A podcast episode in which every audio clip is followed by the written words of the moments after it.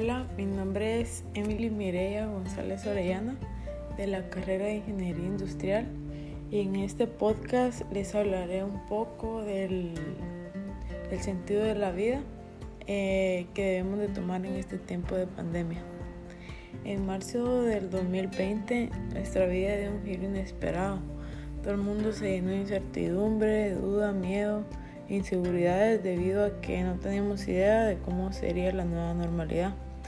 Esos sentimientos nos hicieron ver la vida desde otra perspectiva, nos hicieron valorar pequeñas cosas, tales como un abrazo, como un beso, saludar a nuestros amigos o ir a visitar a nuestros familiares.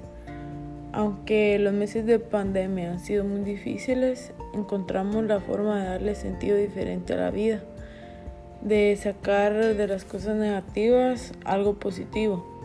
Infinidad de personas perdieron sus empleos o tuvieron que cerrar sus negocios que los sostenían económicamente y se vieron obligados a buscar nuevas formas de ganarse la vida, como las ventas virtuales o los repartos a domicilio de alimentos. En fin, fueron muchas las formas de que las personas encontraron eh, una manera para sobrevivir en esta pandemia. En mi experiencia personal, durante la cuarentena me acerqué mucho a mi familia, compartí mucho tiempo con ellos.